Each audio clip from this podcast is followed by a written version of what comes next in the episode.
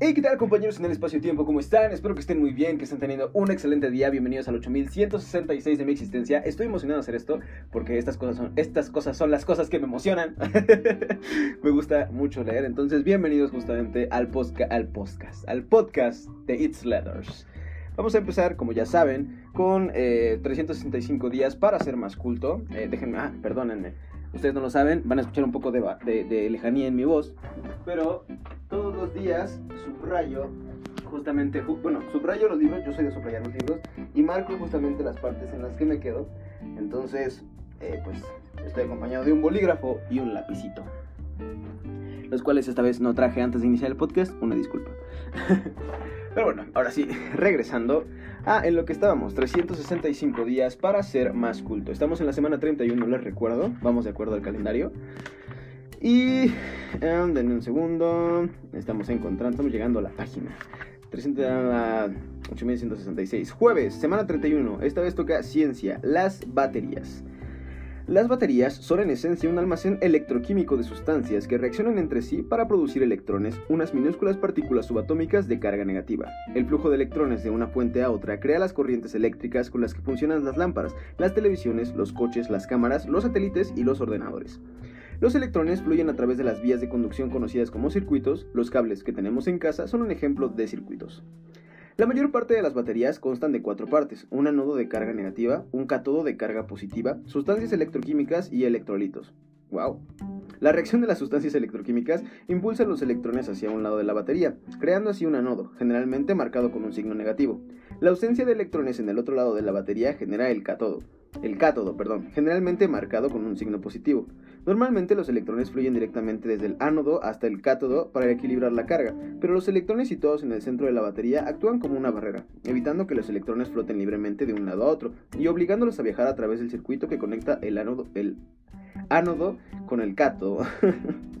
Si el ánodo y el cátodo estuviesen directamente conectados, las sustancias electroquímicas producirían electrones tan rápido como les fuera posible y la batería se desgastaría rápidamente. Pero la mayor parte de las baterías están conectadas a una carga eléctrica, una lámpara, un televisor o un radio, lo que hace posible que los electrones fluyan de forma gradual. Sin embargo, al final las sustancias electroquímicas dejan de producir electrones. En el caso de las baterías recargables, una fuente eléctrica externa invierte el flujo de electrones haciendo que las sustancias electroquímicas trabajen a la inversa y volviendo a establecer el equilibrio de electrones en el ánodo y el cátodo. El cátodo. ¿Cómo se dirá? Bueno, perdónenme por la pésima pronunciación de componentes de las baterías. Esto es lo que pasa con la batería del móvil cuando la conectamos al cargador por la noche. Hay pruebas de que hubo baterías primitivas en Bagdad en el año 250 antes de Cristo que bueno, otros datos de interés, perdón. La primera batería la inventó Alessandro Volta en 1800. Las palabras voltaje y voltio derivan de su nombre.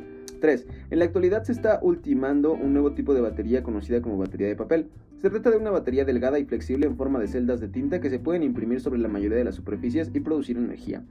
4. El sector de las baterías genera a nivel mundial 48 millones de dólares en ventas anuales. No sé si siga así, porque últimamente cada vez menos cosas. Ah, bueno, pero sí tienen baterías internas. Mm. Bueno, ya no las pilas normales, ¿no? En todo caso, 8166, déjenme aquí nada más anotar. Increíble. Oigan, pero eh, pruebas de que hubo baterías primitivas en Bagdad en el año 250 a.C. está muy intenso. O sea, no me imagino qué tipo de baterías han de haber sido. O sea, pero tener ese conocimiento. No sé si alguna vez han, pensado o han escuchado estas historias de que, por ejemplo, el carro eléctrico se inventó antes que el auto de combustible, o que hay muchas cosas que se dieron hace cientos de años, pero por el pensamiento retrógrado del ser humano siempre terminan como posponiéndose, o sea, y terminamos, ah, o sea, retrasándonos, en, ¿cómo se puede decir? Saboteándonos nosotros mismos el avance de la tecnología. Si tienen más de esas historias, y este, pueden, por favor, cuéntenmelas en Instagram o en Twitter. Eh, porque sí, eh, por ejemplo, es, como, ay, maldita sea, me gustaría regresar el tiempo y decirles, no, no usen combustible en los autos, déjenlo en eléctrico y todo va a ir mejor. o sea, no nos, no, no estaría dando cáncer a todos ahorita. no, no es cierto, no, no esa es una causa, no, no soy conspiranoico ni nada, chicos, no, no, no los voy a desinformar, no los voy a malinformar más bien. 8166. Bueno, ahora vamos a pasar a el, libro de los porqués. Ya me iba a confundir de título. El libro de los porqués. Y bueno, hoy toca el tema de el título, bueno, el título gallina. ¿Por qué los huevos de gallina son de diferentes colores? Ok. Eso es interesante. los huevos de gallina tienen diferentes tonos a causa de los pigmentos que se depositan en el cascarón mientras el huevo se mueve a través del oviducto de la gallina. Los pigmentos son determinados genéticamente, por eso hay razas de gallinas que producen huevos oscuros y otras razas que producen blancos. El contenido del huevo es el mismo y tampoco hay diferencia de sabores, pues el sabor viene determinado fundamentalmente por la dieta de la gallina. ¡Wow! Parece ser que originalmente todos los huevos de gallina fueron marrones, pero la selección del hombre, con su predicción por los huevos más claros, fue modificando la raza hasta lograr que al final la producción de huevos blancos fuese la habitual. A finales del siglo XX, se volvieron a introducir en el mercado los huevos de color marrón, que varían desde el crema claro al marrón oscuro. También existen huevos de gallina azules y verdes que son puestos por la auracana, una raza de gallina proveniente de Chile. Esta particularidad ha sido aprovechada para lograr huevos multicolores cruzando diferentes razas de gallinas con las auracanas, que para producir la americana, llamada por ese motivo la gallina de los huevos de Pascua. Ok. 8166. Últimamente estoy medio... No, no estoy ni cerca de ser ni vegetariano ni vegano, ¿ok? Pero le estoy empezando a tomar asco a todos los alimentos de origen animal. Ya, ya sentía un poquito de repudio por los alimentos de origen eh, del mar. O sea, nunca me han gustado como el pescado, nada que tenga que ver con el mar. Por el sabor esencialmente que tienen todos los elementos que salen de ahí. Eh, eh, solamente el cóctel de camarón es lo único que me gustaba. Pero hace, de hecho hace poquito me dieron un caldo de camarón y ya saben que vienen con los camarones sin pelar. No, o sea, sentí horrible descabezar a esas cositas no siento yo que debería estarlas comiendo. y me pasa, me está pasando poco a poco más con el huevo, con el pollo, con la carne en general. Sé que voy a volverme en algún momento vegetariano y posteriormente vegano, pero no sé qué tan cerca está. Mientras tanto seguiré aprovechando de comer cosas con carne. Pero eh, a todos los veganos que me están escuchando, por cierto, si alguien está escuchando este podcast, una disculpa. Yo sé que eh, estoy cometiendo un error al seguir como... Bueno, no un error, estoy no le estoy dando el valor a la vida de cada uno de los animales que me como, pero les prometo que, me empieza a molestar y sí quiero hacerlo. Entonces, pues también si tienen consejos de cómo eh, pasar al, vegetarianismo y al veganismo, se los agradeceré y que no sea tan complicado. 8166, ahora vamos con Humano demasiado humano de Friedrich Nietzsche, Friedrich Nietzsche, como quieran decirlo. El derecho del más débil. Cuando alguien se somete, por ejemplo, una ciudad asaltada se somete bajo la condición a otra más poderosa, la condición es que uno puede anonadarse o incendiar la ciudad y así causar fuerte pérdida al poderoso. Por ello, se produce, en este caso, una especie de igualdad que puede servir de fundamento de derechos. El enemigo encuentra su provecho en la conservación. En este sentido, existen también derechos entre esclavos y amos, es decir, en la exacta medida en que la posesión del esclavo es útil e importante para el amo. El derecho se extiende originalmente hasta el límite en que uno perece al otro precioso, parece al otro precioso, esencial, imperdible, invencible, etc. En este sentido, los más débiles también tienen derechos, aunque menores. Proviene de allí el famoso Unusquiqui tantum juris abet quantum potentia valet, o más exactamente, quantum potentia valere creditur. No sé latín. a ver, voy a, voy a hacernos, el favor a todos de buscar en la computadora brevemente qué significa lo que acabo de leer. Igual ya le entregué mi alma al diablo y ya valió queso. Eh, pero nada, Nietzsche les digo que siempre me deja como primero choqueado. En este caso, obviamente, pues era otra época, hay que entender que era otra época. Y, eh, como se dice, pues no, no se considera que todas las personas tuvieran los mismos derechos. Pero obviamente, pues hoy estamos en una. En una en una época diferente en la cual obviamente todos tienen derecho, hasta justamente estábamos hablando de este de los derechos de los animales y, que no deberían de comer, no deberíamos de comérnoslos. No hay derechos humanos. Ay, güey. ¿Cuánto potencia, valor y Ah, no, no, no es eso, no es eso. Um, un segundo. Eh, eh, traducción, traducción, traducción. es que es complicado seguir hablando, no dejarlos como en lo que se cree que el poder de estar, en lo que se cuenta un potencia valor. Este es el, el traductor de Google, ¿eh? o sea, no me culpen. En lo que se cree que el poder de estar en la salud. Ok. estoy entrando a una página web que está más abajo. Eh, para ver si me pueden traducir esta cosita a estas personas cómo concibe el derecho la moderna. En fin, bueno, ya si alguien sabe latín, que me traduzca lo que acabo de decir. Si ya le entregué mi mal diablo, eh, pues devuélvemela, porfa, ¿no? Ahora pasemos a las constantes universales, magnitudes inamovibles en un universo cambiante. Ayer terminamos de leer un poquito de la increíble velocidad de la luz y continuamos con, denme un segundo, en un momento les menciono cuál es. La constante G. Eh, a ver, vamos a ver si tiene algo que ver con las fuerzas G y esas cosas. La ley de atracción de Newton establece que los cuerpos se atraen con una fuerza directamente proporcional al producto de sus masas e inversamente al cuadrado de la distancia que los separa. Esta ley se llama también de gravitación universal, aunque Newton no lo diera este nombre, porque se aplica a todos los cuerpos del universo. Aunque esto sugiere que la constante de proporcionalidad sea también universal, lo cierto es que hasta casi tres siglos más tarde no se le dio la importancia que tiene ahora. Se suele decir que el valor de esta constante fue determinado por el inglés Harry Cavendish en 1798, lo que no es estrictamente cierto. Cavendish decía que su objetivo era pesar la Tierra, una manera llamativa de decir que quería determinar su densidad media. Conocida esta densidad, se puede conocer las relaciones de proporcionalidad adecuadas en los cálculos del sistema solar. El experimento de Cavendish se basaba en una balanza de torsión, que ya había sido utilizada por el francés Charles Augustin de Coulomb en 1785 para establecer la ley que hoy lleva su nombre sobre las fuerzas existentes entre cargas eléctricas. Pero el experimento de Cavendish era y sigue siendo muy delicado muy delicado de realizar, sobre todo porque la atracción ejercida por la Tierra hace que las atracciones mutuas entre los objetos utilizados en el experimento sean difíciles de medir. La balanza de torsión usada por Cavendish consistía en una barra de madera suspendida de un hilo de un fino hilo de metal. Su idea era aplicar dos fuerzas iguales y opuestas, lo que se llama par de fuerzas, a los extremos de la barra, y medir el ángulo de giro. Conocidas las características de torsión del hilo, se puede deducir la intensidad de las fuerzas aplicadas. Cavendish colocó dos esferas de plomo de unos 700 gramos en los extremos de la barra y creó el par de fuerzas acercando y creó el par de fuerzas acercando a estas otras dos esferas más pesadas de unos 160 kilogramos, kilogramos, colocadas simétricamente en un soporte adecuado. Cavendish dedujo que la densidad media de la Tierra es unas 5,45 veces superior a la del agua.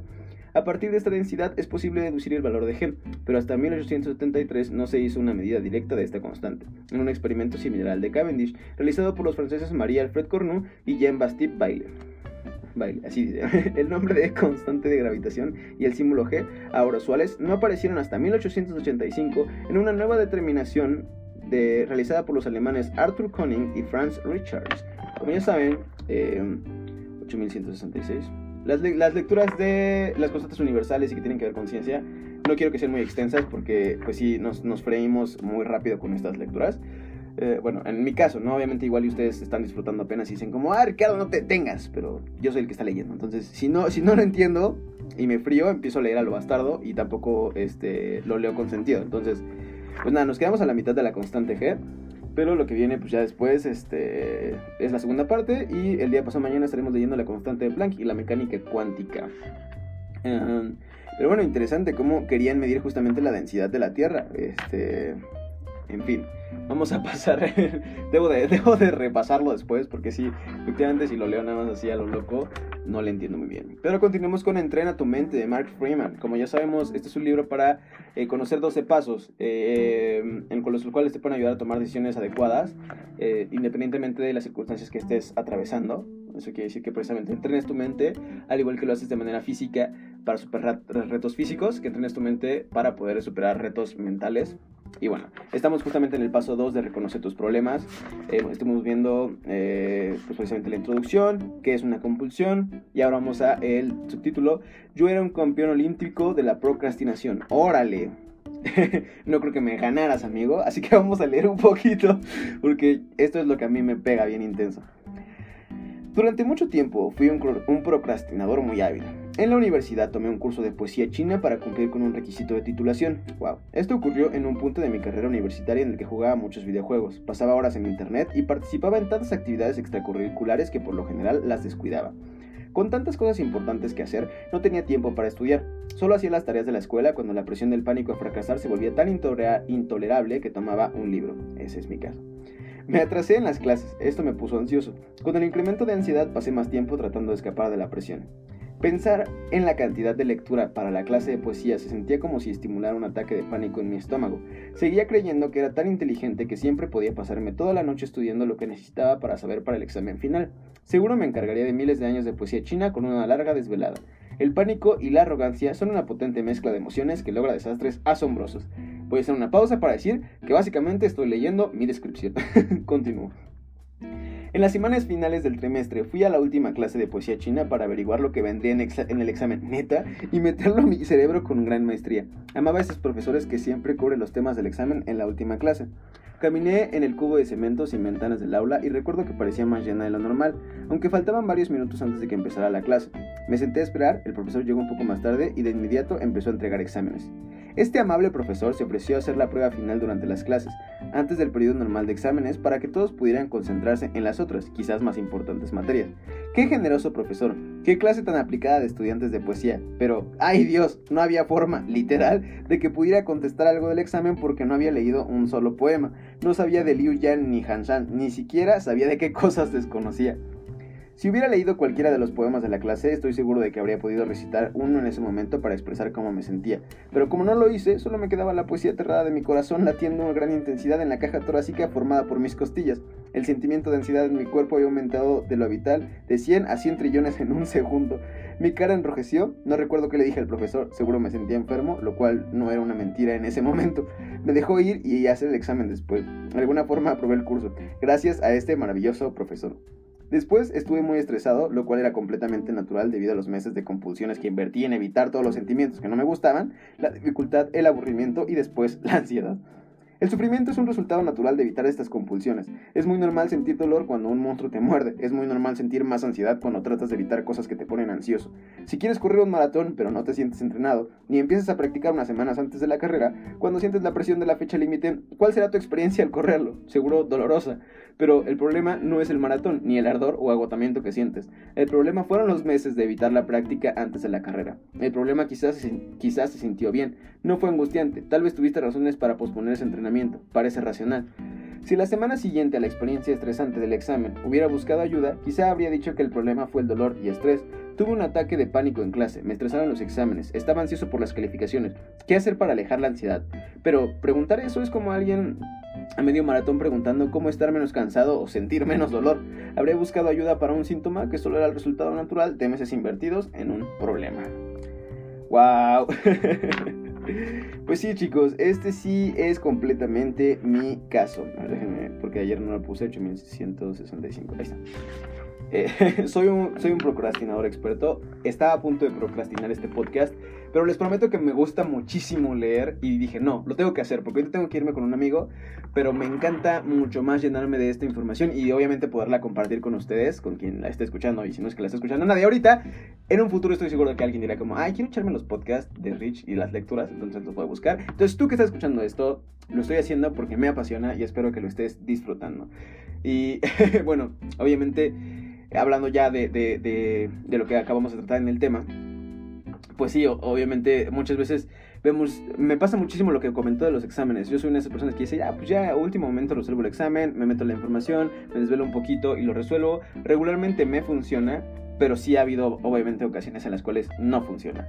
Entonces, eh, pues sí es necesario de alguna manera, más bien, es obviamente necesario dedicarle el tiempo que quieres a conseguir las cosas que quieres porque si haces lo contrario, si no le dedicas el tiempo que quieres, de repente vas a ver estos resultados de ansiedad, de tristeza, perdón, de tristeza, de depresión, en los cuales pues no estás consiguiendo lo que quieres, pero no es porque mm, no sé, la vida no quiera que dártelo, sino porque no trabajaste todo el tiempo que debiste haber trabajado en conseguir las cosas que quieres conseguir. Es como si yo, no sé, quisiera eh, tener un podcast con 300.000 personas que lo escucharan y pero no hago un podcast nunca. Pues obviamente no voy a no, va a pasar no no no voy a no de repente la gente va a suscribirse masivamente a un canal en el que hay en el cual hay cuatro podcasts. Entonces pues eso aquí aquí me tienen no procrastinando.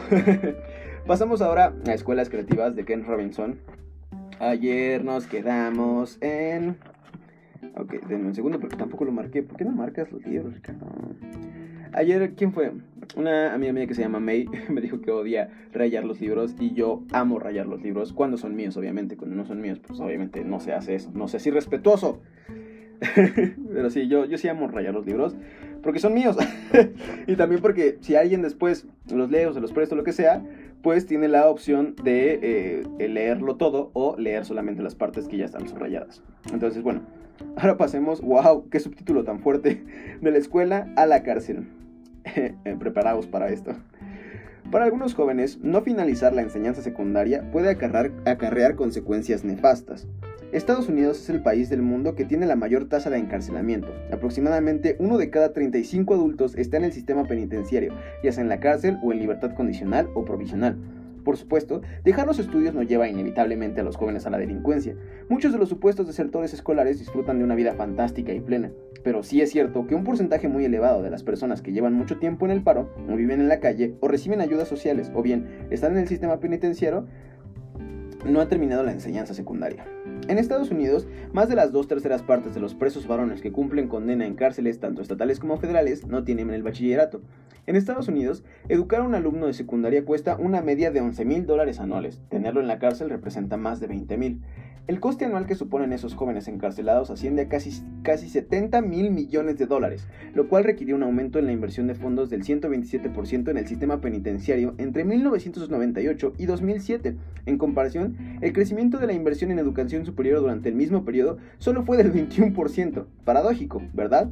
Digo, Supuestos desertores escolares, porque la expresión da a entender que estos jóvenes han abandonado el sistema, aunque a veces sería más exacto decir que es el sistema quien les ha fallado, todos los alumnos que dejan los estudios durante la enseñanza secundaria lo hacen por razones personales, problemas familiares, acoso escolar o sencillamente no les apetece seguir estudiando. Sea cual sea la razón, dejar los estudios es un síntoma de un problema más profundo que afecta al sistema en su conjunto, no el problema en sí. Si tuviéramos una empresa y todos los años perdiéramos a más de la tercera parte de nuestros clientes, quizá nos preguntaríamos si el verdadero problema son ellos o tal vez nosotros. Esto me ha pasado en carne viva. Y conozco chicos que han abandonado la escuela justamente porque no les apetecía. Mi mejor amigo de la infancia, que se llama Al Rachid, al cual le mando un saludo si alguna vez llega a escuchar esto, eh, dejó la escuela porque no le parecía que el sistema o que los maestros quisieran enseñarle algo o, que siquiera estuvieran esforzándose por enseñarle de verdad. Eh, en mi caso no deserté, o sea, no salí, pero sí me... porque a mí siempre se me hizo como demasiado fácil, tan fácil que ya era como, ay, bueno, pues ya pasar con un 8, no me importa, porque yo sabía de alguna manera que no definía mi inteligencia el hecho de que me calificaran con un número X, el que sea. Pero sí, o sea, sí, comprendo perfectamente la decepción que se llevan muchos chicos al momento de que eh, pues el sistema no es para ellos y obviamente pues como menciona ya posteriormente las consecuencias eh, pues muchos de ellos le resulta más fácil hacer otras cosas, ganarse la, vida de otras formas, que eh, dedicándose profesionalmente a algo. Y aquí ya no nos vamos a meter en temas morales ni, nada de eso, pero pues obviamente eh, se puede eh, prevenir ese problema desde una correcta educación y no solamente el memorizar cosas, porque el memorizar pues no le sirve de absolutamente nada, sino pues si se puede llevar a los jóvenes desde una pronta niñez a el razonamiento y a un propósito personal en la vida, eh, y, obviamente explicarles que ellos o poseen o pueden desarrollar las habilidades para hacer eso que tanto quieren, creo que se podría eh, disminuir obviamente esta tasa de chicos que desertan y posteriormente terminan siendo captados, en mi caso o en mi país, por el crimen organizado. Eh, una propuesta ahí que se deja en la mesa y antes de pasar con Platón y el teteto. Ah, ayer iniciamos justamente el teteto. Estamos a punto de iniciar el, eh, la parte en la que... no sé si era un esclavo, o sí, mi esclavo, sí, el esclavo de Euclides, no, no, ¿cómo, ¿cómo se llama este tío? El esclavo de, sí, Euclides va a leer las conversaciones que tenían Sócrates con, el, con Teodoro el Geómetra y Teeteto, precisamente.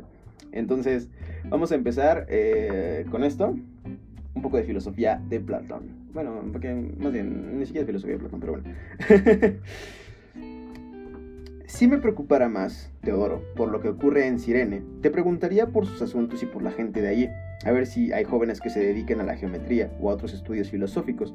Pero en este momento tengo menos amistad con ellos que con los de aquí, y me interesa más saber cuáles son de nuestros jóvenes, pueden, cuáles de nuestros jóvenes pueden llegar a convertirse en hombres de bien pues esto lo averiguo yo mismo, en cuanto me es posible, y puedo preguntar a otras personas con las que veo que nuestros jóvenes están deseosos de relacionarse. En cuanto a ti, no son pocos, ciertamente, los que frecuentan tu compañía, y desde luego con toda justicia. Eres digno de ello por varias razones, y especialmente por tu conocimiento de la geometría, de manera que, si conoces a alguno con el que merezca la pena conversar, me gustaría saberlo. Pues mira, Sócrates, he conocido a un chico de vuestra ciudad que merece, sin lugar a dudas, que se hable de él y a ti te valdrá la pena prestar atención a lo que te voy a decir. Si fuese bello, tendría miedo de expresarme con vehemencia, para no dar la impresión de que estoy enamorado de él. Sin embargo, no es bello, y no te enfades conmigo, pero el caso es que se parece a ti porque tiene la nariz chata y los ojos prominentes, aunque en él, aunque en él estos rasgos están menos acentuados. Por eso, es por lo que hablo. Esperen, ¿soy yo o le acabo de decir Teodoro feo a Sócrates? Continúo. Por eso, es por lo que hablo sin miedo alguno. Puedes estar seguro de que nunca he conocido a nadie que estuviera dotado de unas cualidades naturales tan admirables, y he conocido a mucha gente que sea listo como pocos y que se distinga a la vez por su afabilidad, además de tener un carácter extraordinariamente viril. Es algo que yo no creía que pudiese darse ni veo que se dé en la actualidad. En general, los que son agudos y sagaces como este y tienen buena memoria, también son propensos a dejarse llevar por sus pasiones, se precipitan como naves sin lastre y tienen más de locura que de valor. En cambio, los que son más graves son siempre lentos en el aprendizaje y se olvidan con facilidad. Pero él se aplica sus estudios e investigaciones con facilidad segura y eficaz, y procede con la misma suavidad con la que fluye silenciosamente el aceite, de tal manera que sorprende cómo lleva a cabo todas estas cosas a tal edad. Eso es una buena noticia, pero ¿de qué ciudadano es hijo? He oído su nombre, y sin embargo no me acuerdo, pero es el que está en medio de esos que vienen acá. Hace poco tanto él como sus compañeros están untando aceite en el exterior del estadio. Ahora me parece que han terminado y vienen aquí. Mira a ver si lo conoces. Sí que lo conozco, es el hijo de Eufronio, de Sunio, un hombre que es amigo, un hombre que es amigo Teodoro, como tú has descrito a este. Tenía además buena fama y ciertamente dejó una buena fortuna, pero el nombre de este chico no lo sé. Se llama Teeto, Sócrates. Me parece que su fortuna ha sido dilapidada por ciertos tutores. También en la liberalidad con que dispone de su riqueza es admirable, Sócrates. La descripción que me das de él no es otra que la que corresponde a un noble varón. Llámalo y dile que se siente a mi lado. Ahora mismo, Teeteto, ven aquí junto a Sócrates. Muy bien, Teeteto, así podré examinar cómo es mi propio rostro, pues Teodoro dice que me parezco a ti, pero supón que tuviéramos cada uno una lira y dijera él que están semejantemente afinadas. ¿Le creeríamos sin más o intentaríamos averiguar si lo dice porque es músico? Intentaríamos averiguarlo. ¿No es verdad que lo, que lo creeríamos si comprobáramos, los, si comprobáramos que los posee y en caso contrario, ¿le retiraríamos nuestra confianza? Sí. En este caso, creo yo, si nos interesa la semejanza de nuestro rostro, hay que averiguar si tiene conocimientos de pintura o no. Eso me parece a mí. Entonces, ¿es pintor Teodoro? Que yo sepa, no lo es. Tampoco es geómetra. Eso sí que lo es, sin lugar a dudas, Sócrates. ¿No tiene también conocimientos de astronomía, cálculo y música y de todo cuanto atañe a la educación? A mí me parece que sí. Entonces, si dice que somos semejantes con relación a alguna parte de nuestro cuerpo, aunque nos elogie o nos censure, no merece la pena que le prestemos atención. Atención. Quizás no. Pero, ¿y si elogiara el alma de alguno de los dos por su virtud y sabiduría, no le valdría la pena al que oyera tales elogios preocuparse por examinar atentamente al que ha sido objeto de ellos y a éste poner todo su esfuerzo en mostrarse abiertamente a sí mismo? Desde luego que sí, Sócrates. Pues bien, querido Teeteto, eso es lo que debemos hacer ahora. Tú, mostrarte a ti mismo y yo, examinarte. Debes saber que Teodoro ha elogiado ante mí a mucha gente, tanto extranjeros como atenienses, pero nunca ha elogiado a nadie como te estaba elogiando a ti hace un momento. Eso estaría muy bien, Sócrates, pero mira, no vaya a ser que lo dijera en broma. Ese no es el estilo de Teodoro. Pero no rehuses tú lo que hemos convenido con el pretexto de que hablar en broma, y así tendrá él que hacer una declaración bajo juramento, pues en cualquier caso nadie va a acusarlo por perjurio. Vamos, ten confianza y permanece fiel a nuestro acuerdo. Bueno, tendrá que ser así, si esa es tu opinión. Dime, pues, ¿aprendes tú geometría con Teodoro? ¿Sí? Vamos a dejarlo hasta ahí. el libro de Platón, este, bueno, esta edición de Platón de Gredos, de 8166, la leo página a página. Este, porque también regularmente la filosofía es pesada. Entonces, eh, pues bueno, acabamos de ver cómo Teodoro y Sócrates están discutiendo acerca de un chico que se llama Teeteto, que es al parecer un buen hombre, y, pues van a empezar a describirlo. Me agrada muchísimo. Y aparte, chido que eh, lo, hice mejor al menos que ayer. Ayer estaba un poquito indispuesto, hoy leí un poco mejor. Pero bueno, eh, listo chicos, hemos terminado el podcast del día de hoy. Yo ya me tengo que ir porque si no voy a llegar tarde a, donde tengo que llegar. Pero bueno, revisamos un poquito de nuevo eh, nada más el repaso. Vimos en la semana 31, perdónenme, en 365 días para ser más culto, las baterías, cómo funcionan y si quieren enterarse, pues regresen al podcast, ¿no? Básicamente en el libro de los porqués, porque las gallinas eh, ponen huevos de diferentes colores. Eh, con Friedrich Nietzsche vimos justamente los derechos, ¿no? Como el origen de... El derecho del más débil. como según al parecer en esa época no todos tenían los mismos derechos. en las constantes universales vimos precisamente el origen de las descripciones de las fuerzas G. En Entrena tu mente, eh, como Mark Freeman era un experto en procrastinación y como yo me identifiqué bastante con él. En escuelas creativas, como muchos chicos que no terminan los estudios, eh, pues encuentran un camino fácil en muchas cosas que los terminan llevando a la cárcel. Y como Platón este, da una introducción de las pláticas de Sócrates con Teodoro, en las cuales presentan a Teeteto. Continuaremos leyendo más acerca de él en, las siguientes, en los siguientes podcasts. Fue un gusto estar con ustedes, espero que estén muy bien, que tengan un excelente día. Eh, me da mucho gusto compartir mis lecturas con ustedes y que puedan llevarse un tema para compartir o para escuchar a lo largo de su día, ¿vale? Seguimos en contacto en mis redes sociales si quieren algún comentario o alguna de las solicitudes que les hice a lo largo de estas lecturas para que puedan opinar. Ya saben que me pueden encontrar en todos lados como It's Rich, como se escribe eh, de forma americana, pero con doble T. Entonces, It's Rich. Este, búsquenme en Instagram, en Twitter, Obviamente, pues aquí estamos en los podcasts, en todos lados como It's Rich, el podcast se sube como It's Leather y poco más. Espero que tengan un excelente día y seguimos en contacto, ¿vale? Em, nada, un abrazo. Ya saben que mi nombre es Rich y esto, It's Rich. Bye.